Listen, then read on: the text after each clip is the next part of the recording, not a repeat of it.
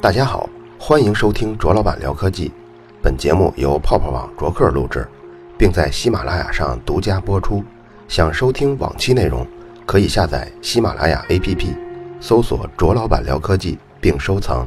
也可以关注同名的微博和微信公众号，在那里还有我制作的其他精彩节目。上一周啊，朋友跟我聊起了买车的问题。我一想，其实这个问题对咱们的听众啊也有帮助。咱们听众中很多还是处于大学生、高中生，或者是工作没有多久，可能攒几年钱以后啊，就涉及到买房买车的问题。房子太贵，先不提，车可能会是首先买的。朋友问我的是什么问题呢？他说新能源车能不能买？现在新能源车的情况是这样的：购买新能源车以后，国家会补贴。除了国家的补贴以外，地方政府还有一笔补贴。大部分一级城市给到地方补贴的金额跟国家的补贴数额是一样的。比如说，国家补五万块钱，地方再补五万块钱。那么你这车报价是二十五万块钱的话，这辆车你实际购买的时候，就直接在二十五万上减十万，就是十五万块钱。而且买新能源车呢，现在不用交购置税，因为你想。购置税这大概有百分之十的金额，你要是买二十五万元的车呢，税就要交两万五千块钱。表面上听，咱们就以二十五万块钱来举例吧，你好像能够便宜十二万多块钱，但实际上并不是如此。为什么呢？因为目前新能源的补贴基本只针对国产的新能源车，而国产的车企。在设定价格的时候，就已经把这个补贴全部吃进了，也就是说，这个补贴并没有一分钱补在实际购车人的身上。咱们举一个例子吧，就以北京汽车的新能源车叫 E 幺五零 EV，这辆车的车价呢，对应的油车的车价就是只有发动机啊变成了电池跟电机。这辆车呢，在油车的时候。低配的售价就是四万五千块钱，而作为新能源车一上市，就是十三万五千块钱。当然，后续它做过一次大减价，最低降到了八万四千八，现在呢又升回九万六千块钱。也就是说，这么一辆新能源车，其实它要是油车的情况下，它它只是个四万块钱的东西。那你说我这发动机传动变成了电机跟电池？你这个价格没法这么比，人家研发费用本身就这么高。那我再给你举一个例子，在新能源车现在的补贴目录中啊，有这么一辆车很特殊，是东风日产的启辰晨风这辆纯电动汽车，而实际上这辆车是原封不动的，它在欧美市场中卖的时候，它的型号就叫 Leaf，L-E-A-F，在这些市场中，它的售价核算成人民币大概十八万块钱。那么这辆车原封不动引进到国内，贴上标以后，摇身变成了国产纯电动汽车以后，在国内的报价低配是二十七万元，高配是二十八万元，而它的补贴呢，在各地不同，比如以大连为例吧，就能补到九点五万元，以上海呢大概补接近九万块钱，那可以算一下，就是二十七万到二十八万的价格减去九万块钱，减去补贴这个价格，它实际上呢。跟这辆车在欧美市场中没有任何补贴时候的价格其实是一样的，所以从这一点你就可以看出，车企是直接把国家补贴加地方补贴全部吃尽了。作为用户来说，没有享受到实惠，真正的实惠也只有节省了百分之十的购置税。国产纯电动车呢，大都是如此，其中有一个例外就是比亚迪。比亚迪我们一会儿作为一个特例来仔细说。刚刚说到的是价格。现在我们再来说使用这个纯电动汽车，大家买的时候最担心的就是续航里程和充电这两项。续航里程上呢，除了我刚才提醒的这个比亚迪以外，基本上全在实际续航全在一百五十公里以下。那这样的车能不能买呢？在我看来，更依赖于你有没有方便的充电方式，因为实际很少很少有人上下班的超过六十公里。其实超过六十公里，我也建议不如换一份工作。纯电动汽车即使在顶风、低温这种环境下，六十公里也是足够了。北京呢是从二零一二年开始在密云最先试用了纯电动汽车，就是 E 幺五零 EV。这个纯电动汽车在密云一共有一百辆，当时密云专门成立了一个纯电动的出租汽车公司，这个公司在停车场中设立了三十个左右的充电桩，其中二十八个是慢充，两个是快充。比较奇怪的是呢，在这个出租汽车公司中有一半的员工。是女性，这个在其他城市的出租汽车公司中是非常非常罕见的。我说一下纯电动出租汽车司机的作息时间，你可能就能理解了。开这辆车的司机早上骑着自行车到公司以后，大概八点出头取了车以后开始运营，大概到了上午十一点半左右，一百公里左右的续航就已经跑完了。这时候他们一定要把车开回公司，在公司充电。只有很少的车能够轮到快充，所以这些司机呢就采用轮班倒的方式，大部分司机都只能用慢充，因为电量已经耗得差不多了，所以他们十一点半把车放回公司，自己蹬着自行车回家以后，就可以洗衣服、做饭、照顾家，大概在下午五点出头的时候再回到公司，这时候的电差不多又充满了，从五点出头再一直开到晚上八点九点。这时候车又没电了，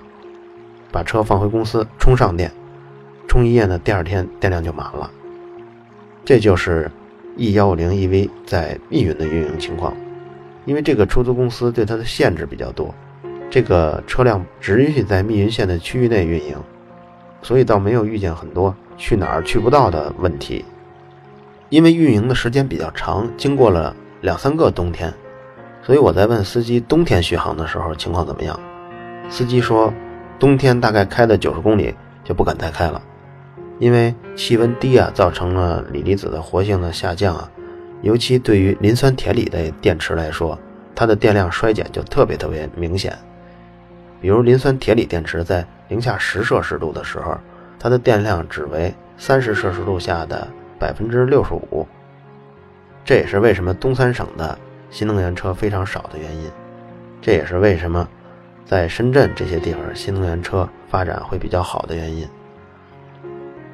那你可能会问，为什么会出这样的一个车？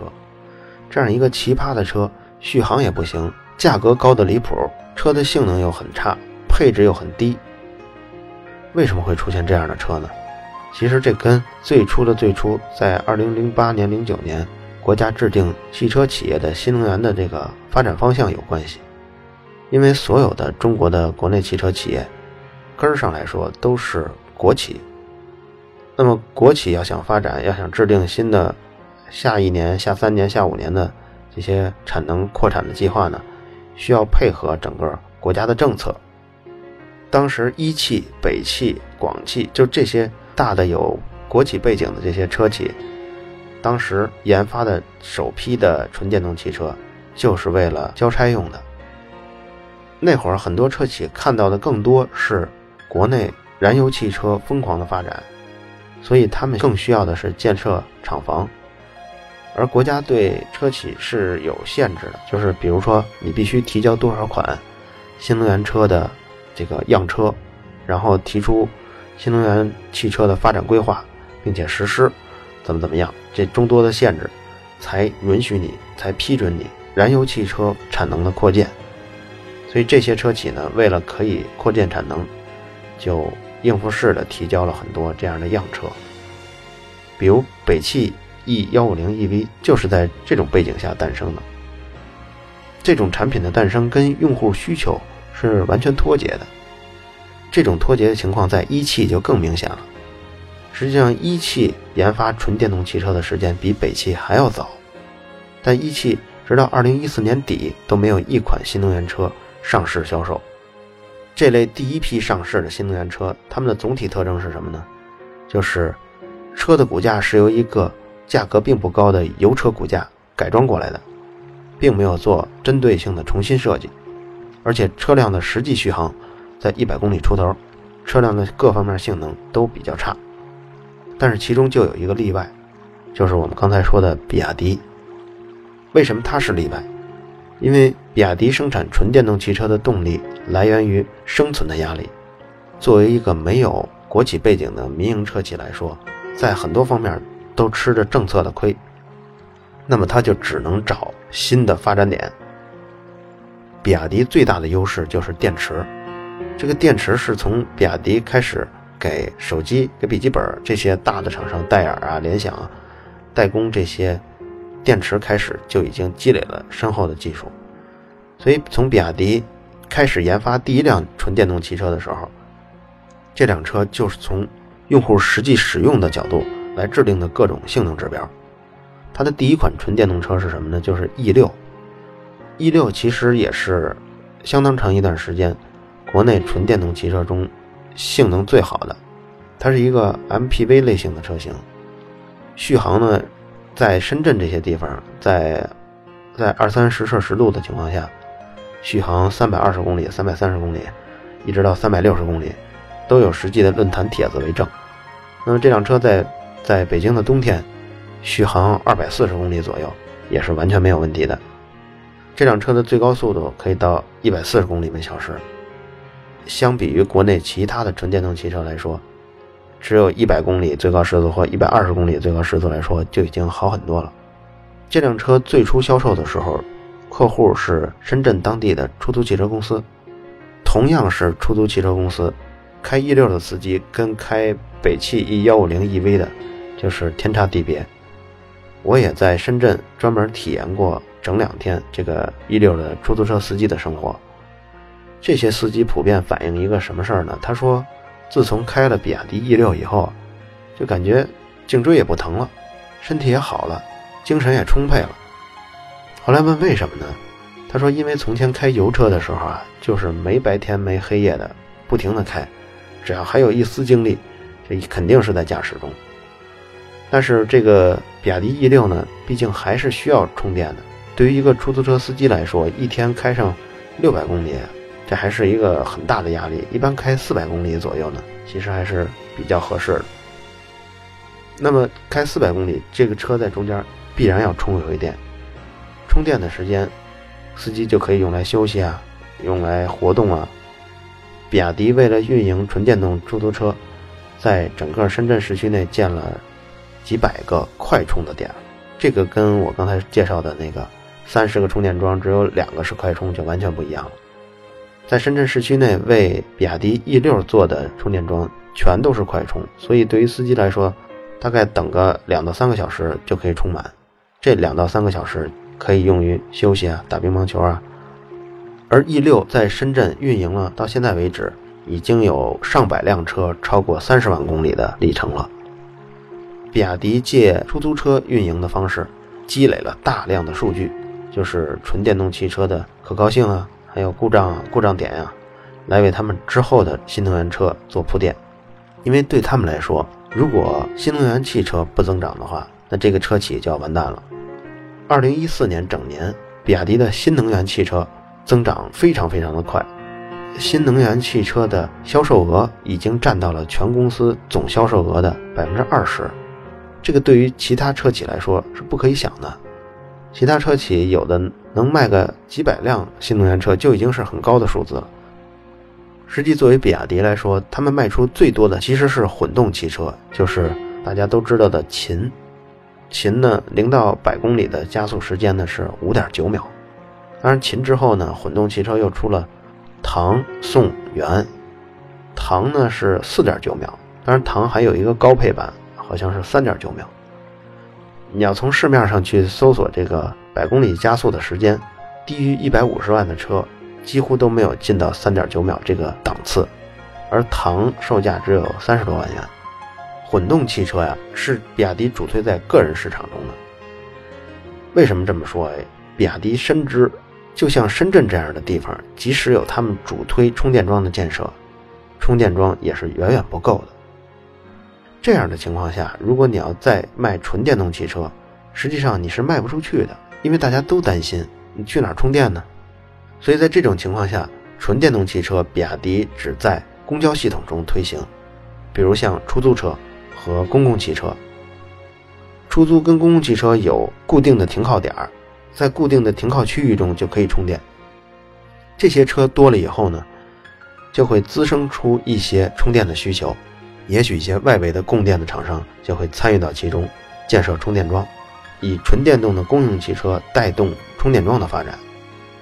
对于普通的市民来说呢，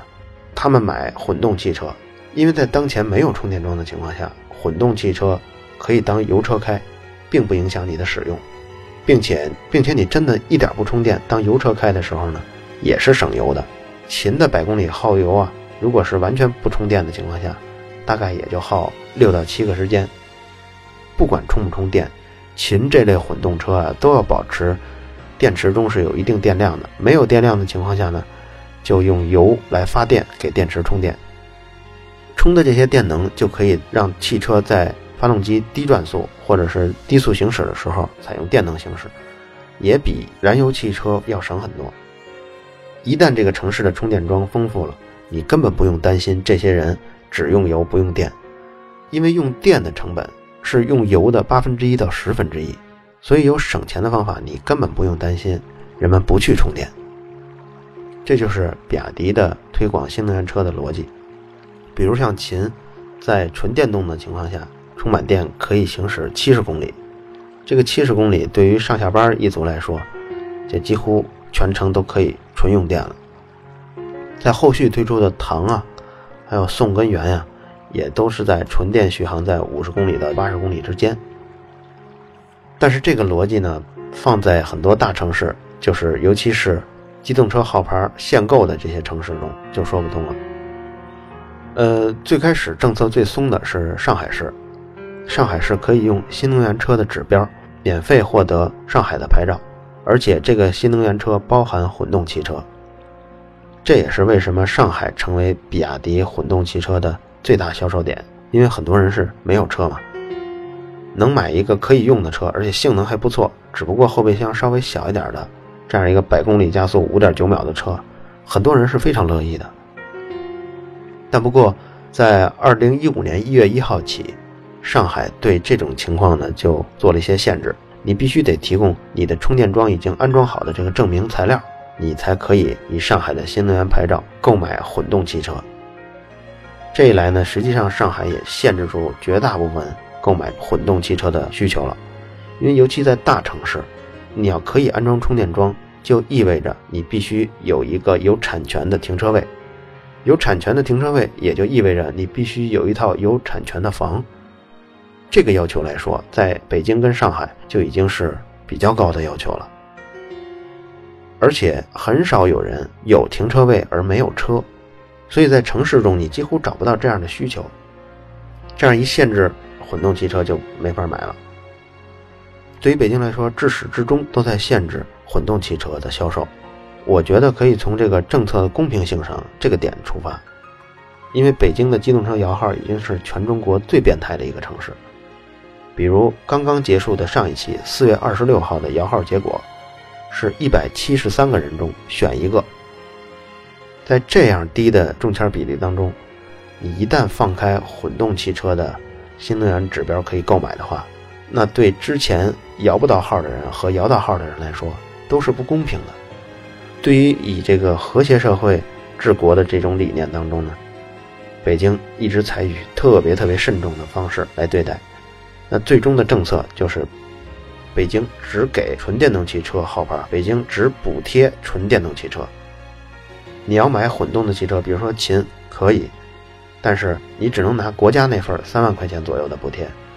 北京市不会给你补贴，而且你必须用燃油车的那个指标去购买。这大概就是新能源汽车的购买跟使用。那么现在我们说一下充电桩。充电桩呢分公用充电桩跟私用充电桩。公用充电桩中呢有快充也有慢充，这个你只能等待国家电网跟城市规划中增加。这点我感觉大城市建设的速度呢还算令人满意，起码北京到现在为止，在五环以内至少有一千个充电桩。但是这一千个充电桩对于现在已有的上万辆的纯电动汽车来说还是远远不够的。不够呢，就只能用私家的充电桩。但私人充电桩中遇到的问题就非常多。在这个居民住宅小区的规划中啊，规划的各个条款是二十年前制定的，并没有预想到汽车在现在能有这么大的普及率，所以当时这个小区的停车位的数量大概是总共住户数的五分之一，大概就是这样一个比例。绝大部分的人是没有停车位的，没有停车位就意味着无法安装充电桩。充电桩呢，安装是需要两个文件的，第一个文件是物业的安装同意书。第二个文件是你购车的这些合同，购车合同当然是有了，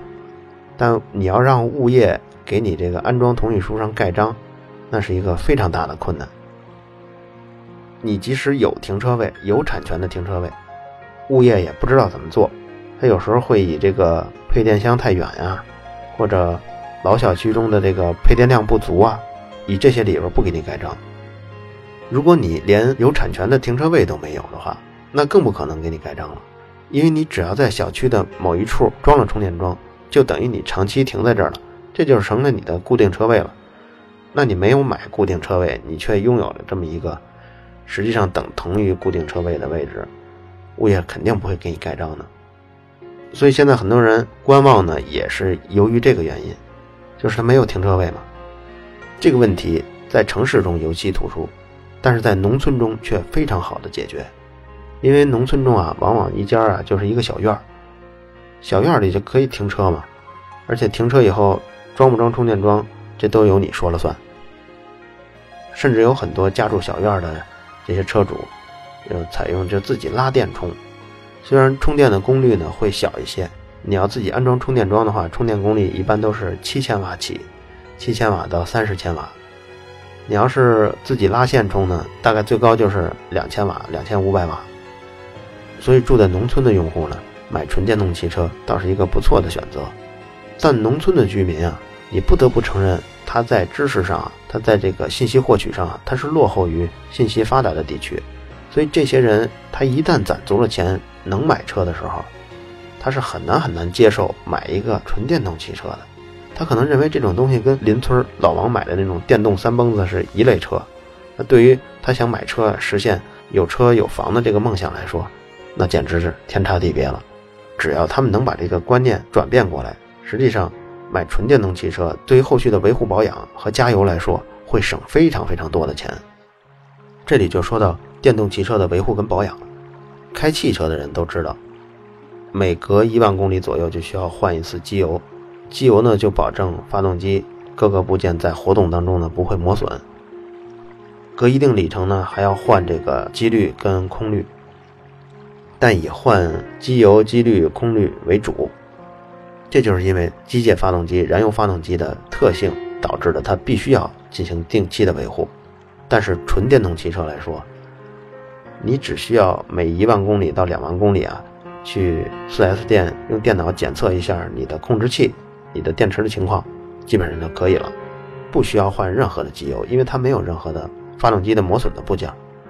几万公里看一次这个刹车油，可能也就是这样。我问过，每次去 4S 店这种检查大概五十块钱，所以这个维护费就很低。这个燃油费呢，刚才说过，用电的成本大概是用油的八分之一到十分之一。而且因为前一段时间啊，这个原油的这个下跌比较严重，然后咱们国家呢在燃油中啊又加了好多税在里面。等到什么时候这个布伦特原油啊再涨回一百美元以上一桶的时候，那我想那会儿每升九十五号汽油超过十块钱就指日可待了。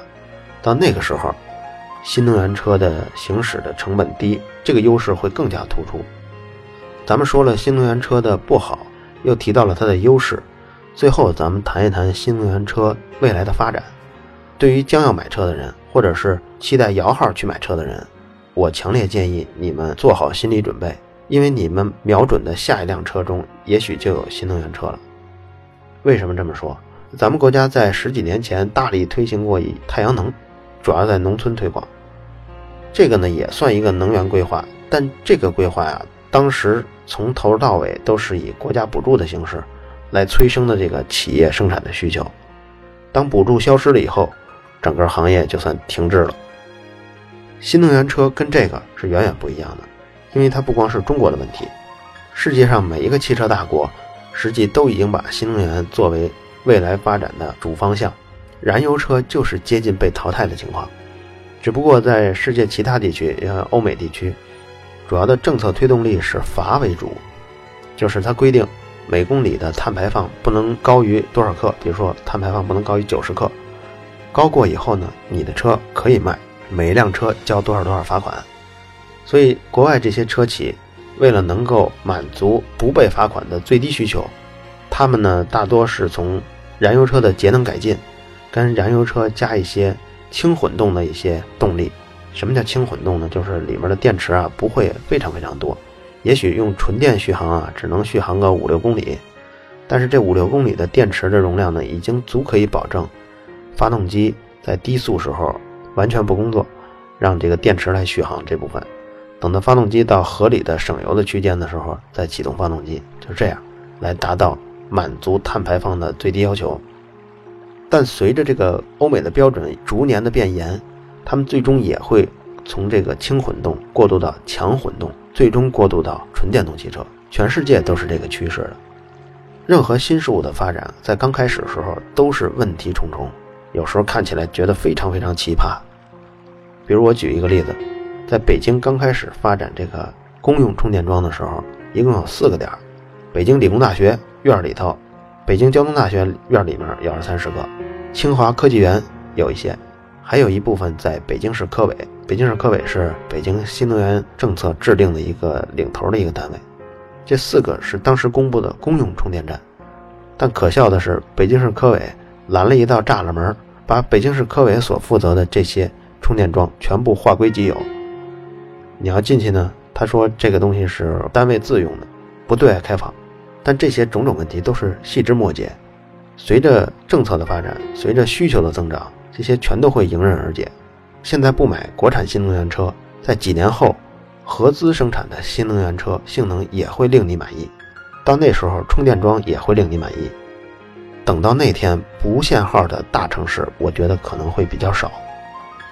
继北京啊、上海啊、天津啊、杭州啊这些限号城市以后。我想还会有其他的城市将要限号，所以我建议呢，还可以方便的买到新能源车的时候，你可以占一个号牌就是如果你觉得当前的车非常非常的不好，那你可以用当前的号牌买一辆最最最便宜的车，你就不要想这个车能不能用了，跟老头开在街上那个老年代步车是差不多功能的，但是你落到的就是一个号牌这个号牌在两三年后，在四五年后。就能买到非常令你满意的新能源车。如果这个思路转变不过来，一门心思的去等油车，去摇油车的话，实际上之后也是在给自己增加负担。一个是你摇不上，二一个是真买了油车以后，今后对你经济上也是一个负担。不过我还有一个观点，就是在这种超级大城市中啊，是不是有必要买一辆汽车上下班通勤？这个事情是值得商榷的。对待新能源车的态度，其实和对待任何一个新生事物，尤其是新技术，是同一个道理。比如，就像我们之前谈论的转基因，如果你对新生的事物总是排斥、总是拒绝的话，那你就会跟很多因为时代发展太快而被时代无情淘汰掉的那些落伍的人，实际上就是一类人了。在人口密度如此之高，新生事物如此之多。人与人之间发生矛盾的几率如此之大的这么一个现代化的大都市里，你只能去适应这种新的环境。这种新的环境就像从前在自然条件下出现大面积的干旱，我感觉它们的本质上是一样的。好了，以上就是本期卓老板聊科技。在同名的微博和微信公众号历史消息中，还有其他更精彩的内容，期待您的关注。